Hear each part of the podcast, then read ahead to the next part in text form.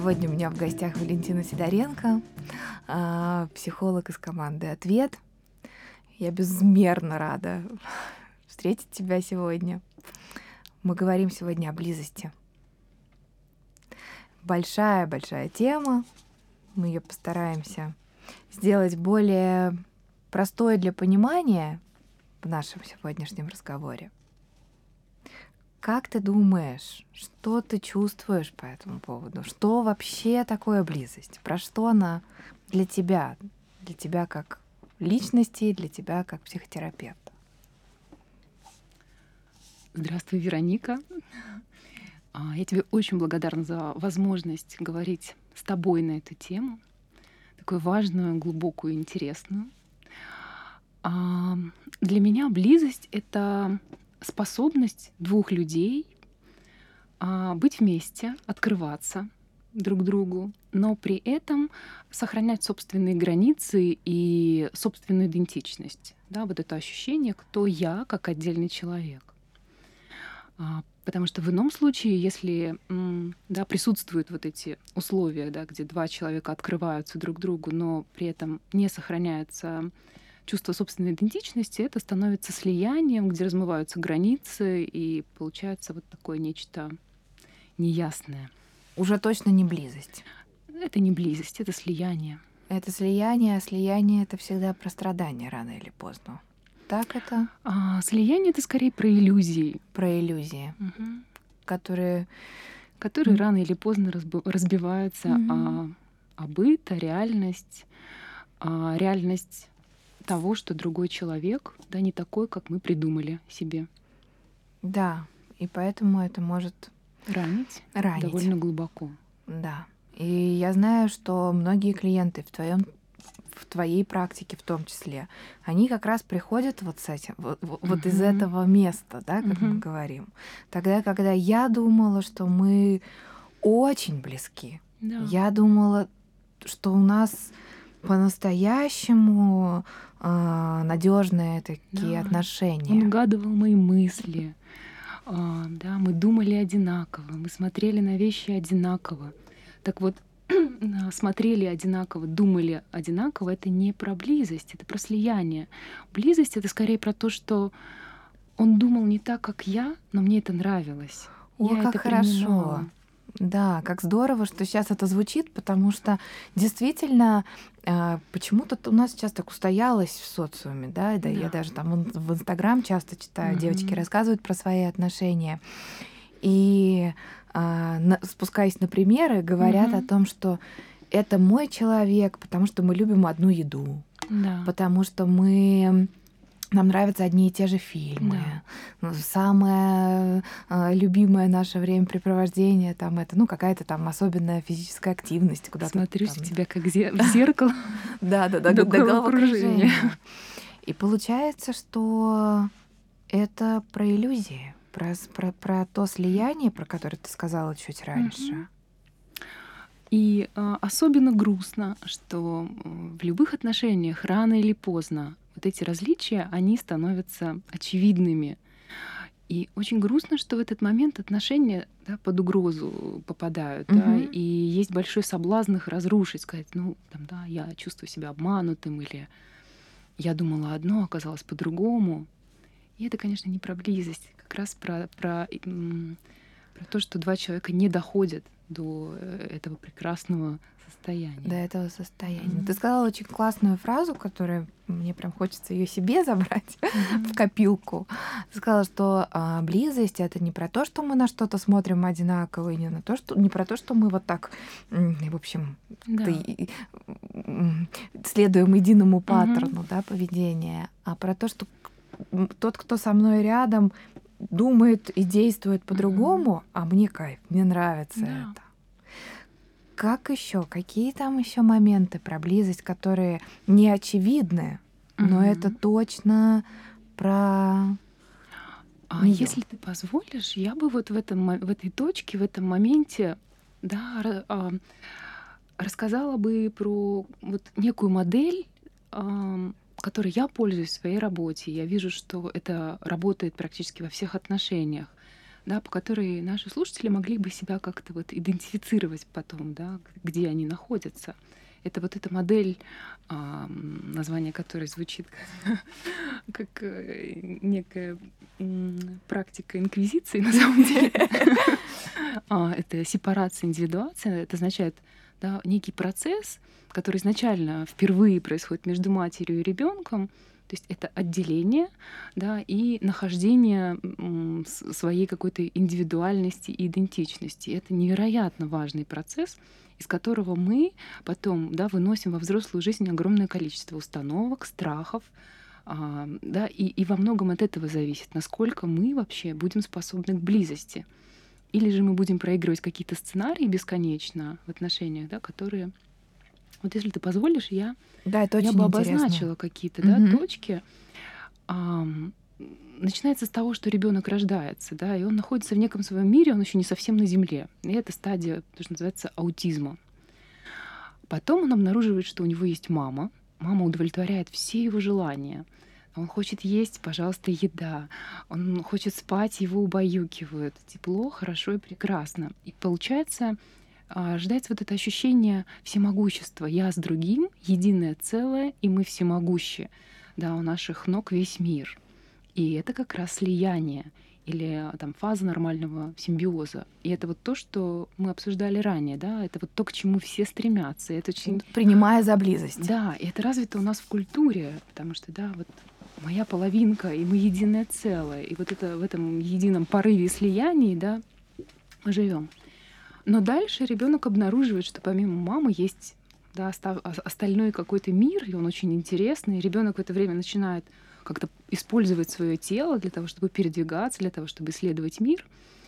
А, и вот здесь начинается самое интересное и самая такая вот фаза чувствительная, да, потому что как раз именно в этот момент, ну, там где-то примерно начиная после года, да, и где-то до трех лет, это вот тот период, когда ребенок переполнен конфликтами, потому что он понимает, что он может самостоятельно уже кое-что, но ему страшно. И это конфликт между самостоятельностью, отдельностью и близостью. Ему хочется быть отдельным, и он пытается это сделать. Страшно, но если он не отделяется, есть страх, что мать его снова поглотит, да, и он станет вот опять войдет в это слияние, и можно попрощаться с миром. Угу. То есть это, это огромное количество конфликтов. И на этой стадии от поведения мамы очень многое зависит, потому что, ну да, э, ребенок стал более-менее самостоятельным, научился ходить, ползать и так далее, да, и какая-то мама, например, которая находится, не знаю, в депрессивном состоянии или увлечена какими-то проблемами, она скажет, окей, да, ты большой, иди. Но через какое-то время ребенок вернется, потому что его сил еще недостаточно для того, чтобы да, самостоятельно справляться с миром. Он вернется и в этот момент не обнаружит на месте да, свою маму. Угу. И после этого ему будет страшно уже идти в мир, исследовать его, потому что он может потерять самое ценное — близость со своей мамой. Да. Другой момент — это когда мама... То есть мама должна быть на месте, условно говоря, при здоровой ситуации. Вот, вот здесь... Отпускать, но оставаться. Да, это вот угу. самое важное да, на этом этапе, это вот это послание, да, которое тебе понравилось и которое хорошо бы говорила мама, это то, что иди, пожалуйста, иди, исследуй мир, он прекрасен, ты сможешь. Но если что, я всегда рядом. Я да, всегда я приму жду. тебя любого, я всегда, я всегда здесь, угу. и ты можешь на меня опереться. Угу.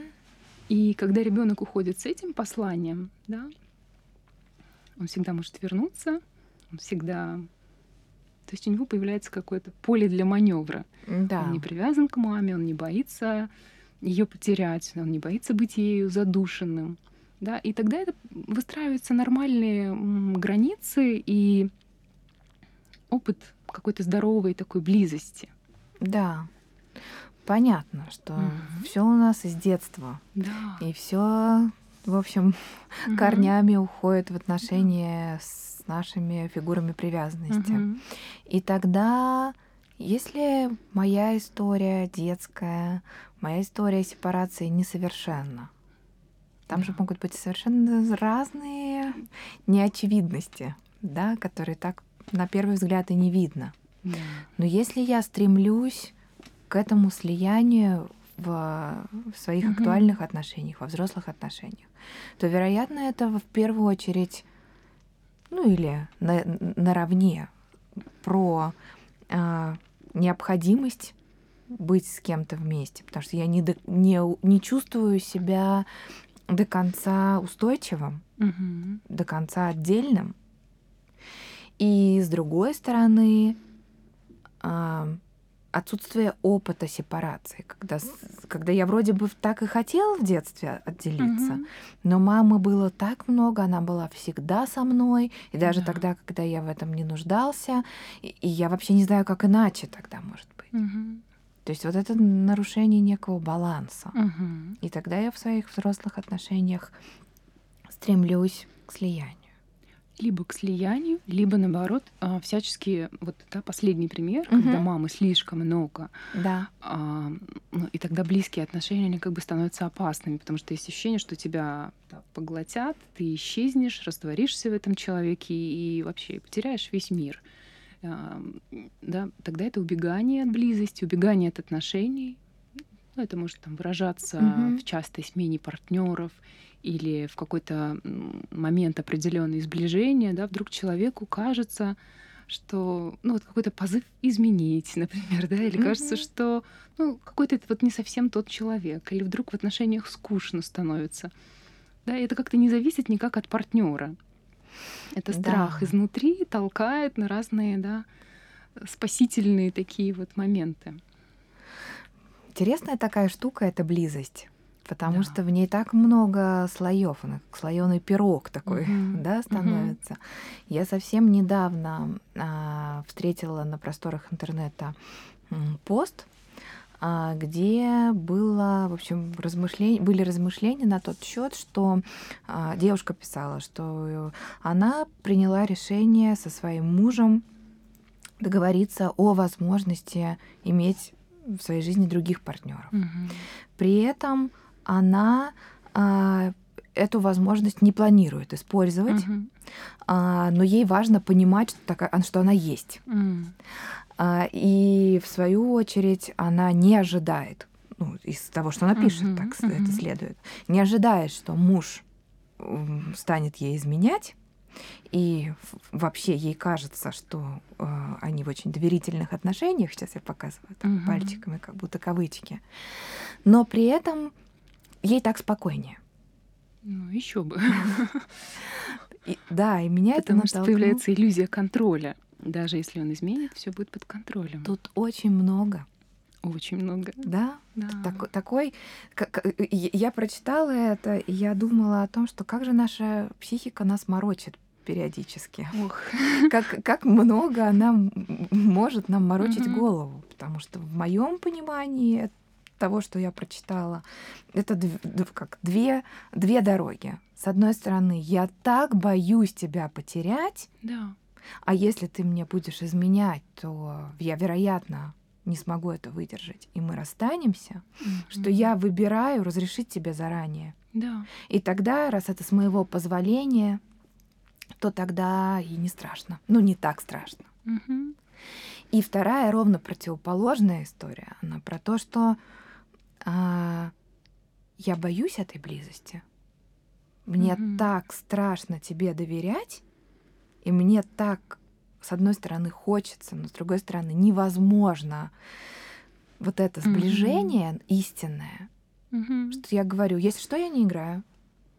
Mm-hmm. Если что, мы же с тобой договорились, а вот я могу в любой момент выйти. Да. Я, я в любой момент могу... А, наша близость под угрозой. Mm-hmm. Я в любой момент могу в другую сторону отойти. Что увидела ты в этой истории, которой я сейчас поделилась?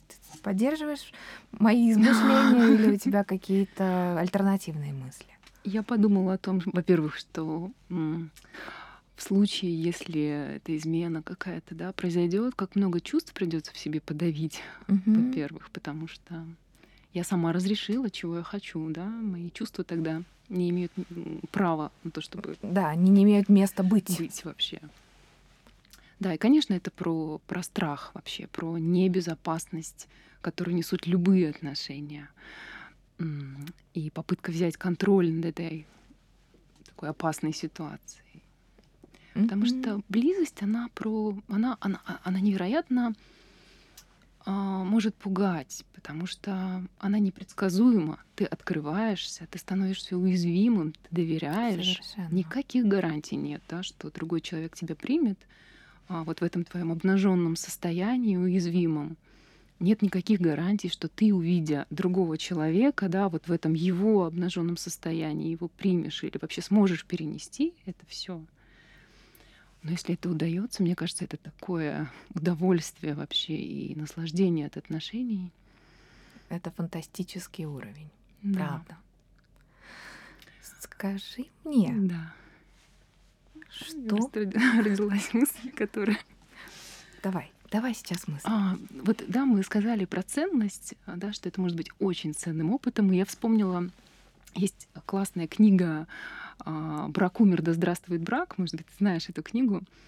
И там автор высказывает очень вот идею, мне кажется, очень важную, да, что отношения — это не про то, чтобы создать вот нечто такое красивое, да, единожды два человека встретились, и это до конца жизни, вот такой красивый, просто вот такая красивая история рай, э, райского наслаждения до конца жизни. Это любые отношения — это про рост и развитие внутреннее. И мне кажется, любые отношения, безусловно, они для роста и для развития, потому что мы сталкиваемся с собой, да, со своими какими-то чувствами, но нам так дорог человек, который рядом, да, что нам приходится с этим что-то делать, да, это такое mm-hmm. вот. И мне кажется, что близость это вот такой инструмент для роста и развития в отношениях, но очень приятный, наверное, один из самых таких вот позитивных и конструктивных способов для роста в отношениях, да, когда другой тебя видит, принимает. Это может быть невероятно целительным, мне кажется, опытом. О, это правда. Угу. Я хотела тебя спросить, что может прикидываться близостью? Ну, говоря таким очень нашим бытовым да. языком. Ведь мы же много принимаем за близость, что и не является. И первое да. было слияние. Угу. Давай еще, может быть, какие-то вспомним а, вещи. Зависимые отношения. Потому что это очень похоже на близость, потому что я без тебя жить не могу, я без тебя умру, и кажется, да, что может быть вообще ближе. На самом деле это, эта история далека от близости, потому что один человек отказывается от себя, жертвует собой ради того, чтобы сохранить отношения. То есть если мы вначале говорили, что близость — это про то, что два человека, две личности, две идентичности соединяются, сохраняя свои границы, то здесь одного человека просто нет. И, соответственно, нет условий для близости. Нет в угоду другому. Нет в угоду другому. Если mm-hmm. я буду такой, какой я есть в отношениях, меня бросят. Это небезопасно. Поэтому я не буду такой, Отсвечивать. Какой, какой, да, такой, какая я есть, я буду, mm-hmm. или каким я есть, я буду таким, каким хотит, хотят меня видеть. Да, это под, про такое вот подстраивание. Mm-hmm. Другая история это какое-то серьезное нарциссическое расстройство, да, потому что ну, в, этом, в этом случае э, другой, в общем-то, не важен. Важен я сам, да, некое наполнение меня, но не другой. А есть... Что может быть похоже на близость, но ею не являться? Mm. Вот это получается у нас слияние, точно, созависимость, да. точно. Угу. А, Какие-то еще мы с тобой обсуждали важные вещи. А, Близость часто это про секс. Про секс, безусловно, но э, это вообще такой символ близости. Угу. Такое физическое ее выражение, но не единственное, не, не единственный вариант близости. Но очень часто многие ограничиваются именно этим вариантом, да, и, и это очень грустно. Особенно про мужчин так часто. Особенно про мужчин, потому что у нас в обществе не совсем позволено мужчинам проявлять себя эмоционально, а, да, быть уязвимыми, быть пассивными, угу. да, что все-таки важно для, для близости, да, вот это состояние принятия другого. но разрешено быть активными, агрессивными, сексуальными.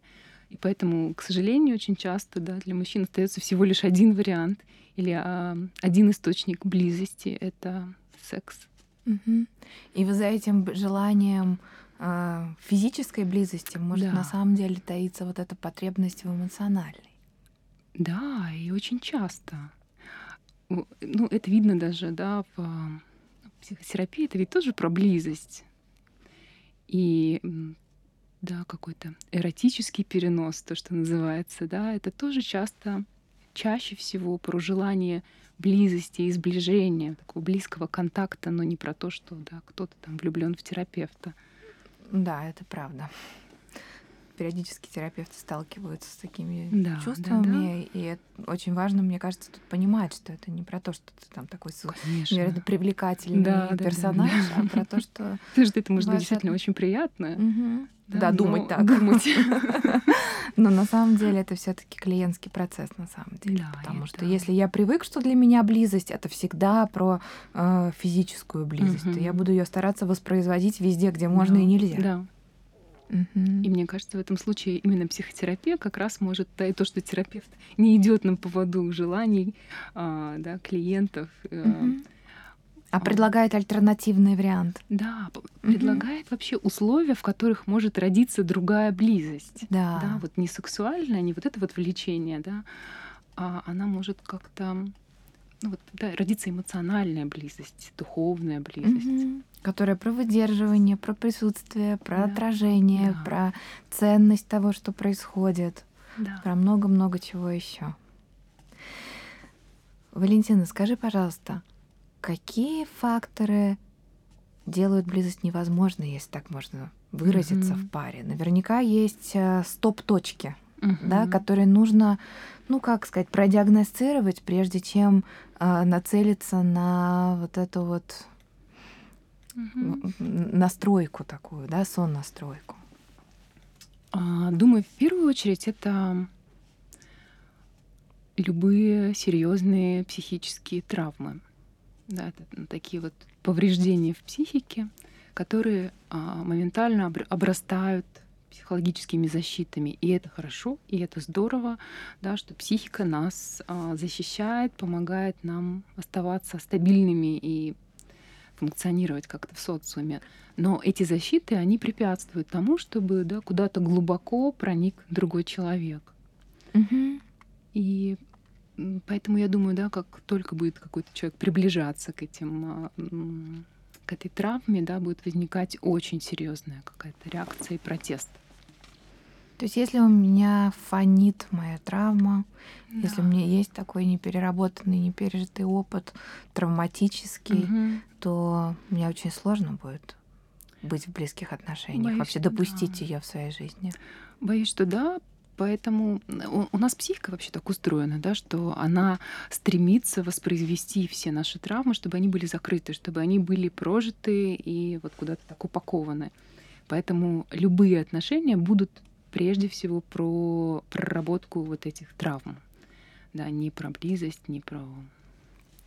То есть выполнять какую-то функцию для меня, помогать мне Да, с чем-то да. справиться внутри себя, с чем я сам, может, даже и не понимаю, что я это Да. делаю. И, и- и я не могу сказать, что это плохо, что это как-то нездорово, да. Это естественно для нас. Мы так устроены. Ну вот мы так растем и так развиваемся. Да, но получается, что тогда в этом случае мне очень сложно допускать, что другу... тот, кто со мной рядом, другой, но все Мгм. равно, тем не менее, важный, клевый, близкий и, и Мгм. прочее. Мгм. Как будто я начинаю рассматривать человека как фун- функцию, которая помогает мне с чем-то справиться. Ты знаешь, я думаю, что это не так сознательно у нас вот представлено. Это может вообще ощущаться как большая любовь, но почему-то много страдания в ней, да. Вот это правда.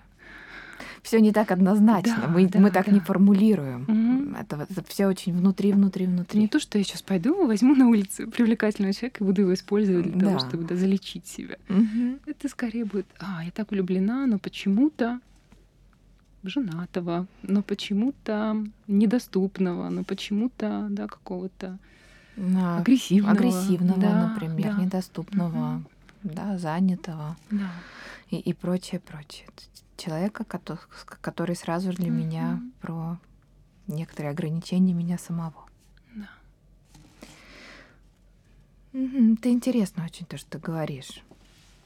То, что касается, наверное, моего так чу- Мгм. ощущения в этом смысле и вот ЗФТ подходов, к Да. к которому я себя отношу, мы считаем, что близость невозможна или очень трудно достижима. Ну, даже я скажу невозможно. В двух условиях, в при двух э, факторах. Первое это наличие актуального третьего партнера у одного из а. Мгм. участников Мгм. отношений. Или обоих. Ну, да, тем более. Тоже бывает. Да, так тоже может быть.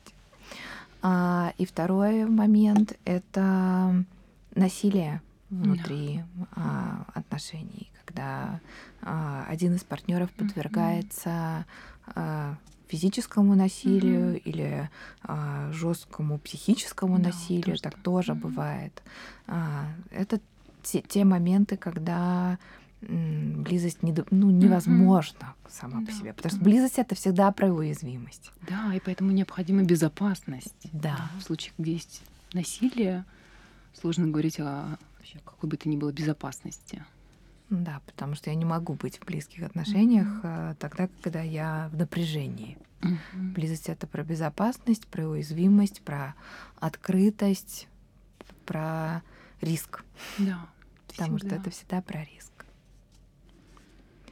Если я хочу близких отношений, я сейчас понимаю, что мои отношения, они, например, про ну, какую-то функциональность. Удобно Мгм. так жить. Ну, там, ну, как-то договорились так. Или бы- были близкие отношения, но что-то повлияло на них, и они перестали таковыми являться. Мгм. Какие мне можно предпринимать первые шаги? Что мне делать? Кажется, что а, первое, к чему хорошо бы обратиться, это к самому себе. Да? Насколько я вообще принимаю себя, насколько я... Потому что от того, насколько я принимаю себя, зависит, насколько я могу принять другого человека. Потому что вот эта история, когда была близость, а потом что-то такое произошло, а, и близости не стало.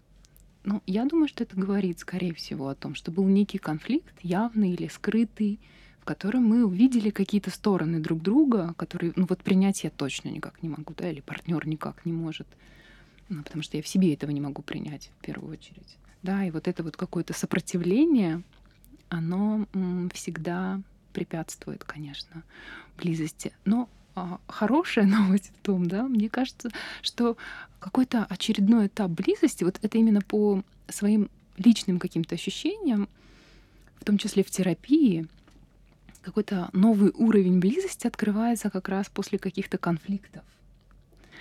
Да, бывает в терапии очень часто, у меня, по крайней мере, такой момент, когда клиент начинает очень сильно сопротивляться, говорит, вы меня удерживаете, я уже не хочу, я вот, да, и начинается вс- вот, ну, невероятное сопротивление.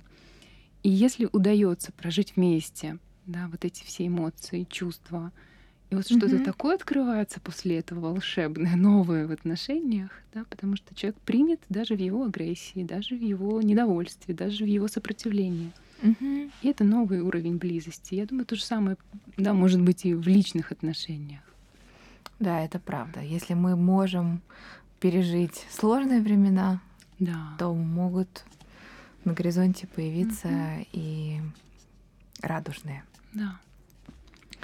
Спасибо большое, Валентин, за этот разговор. Мы чуть-чуть притронулись к близости. Конечно, это Да. огромная Мгм. тема, и раскрыть ее вот так в беседе за Мгм. чашкой чая это крайне сложно, да и нет такой задачи.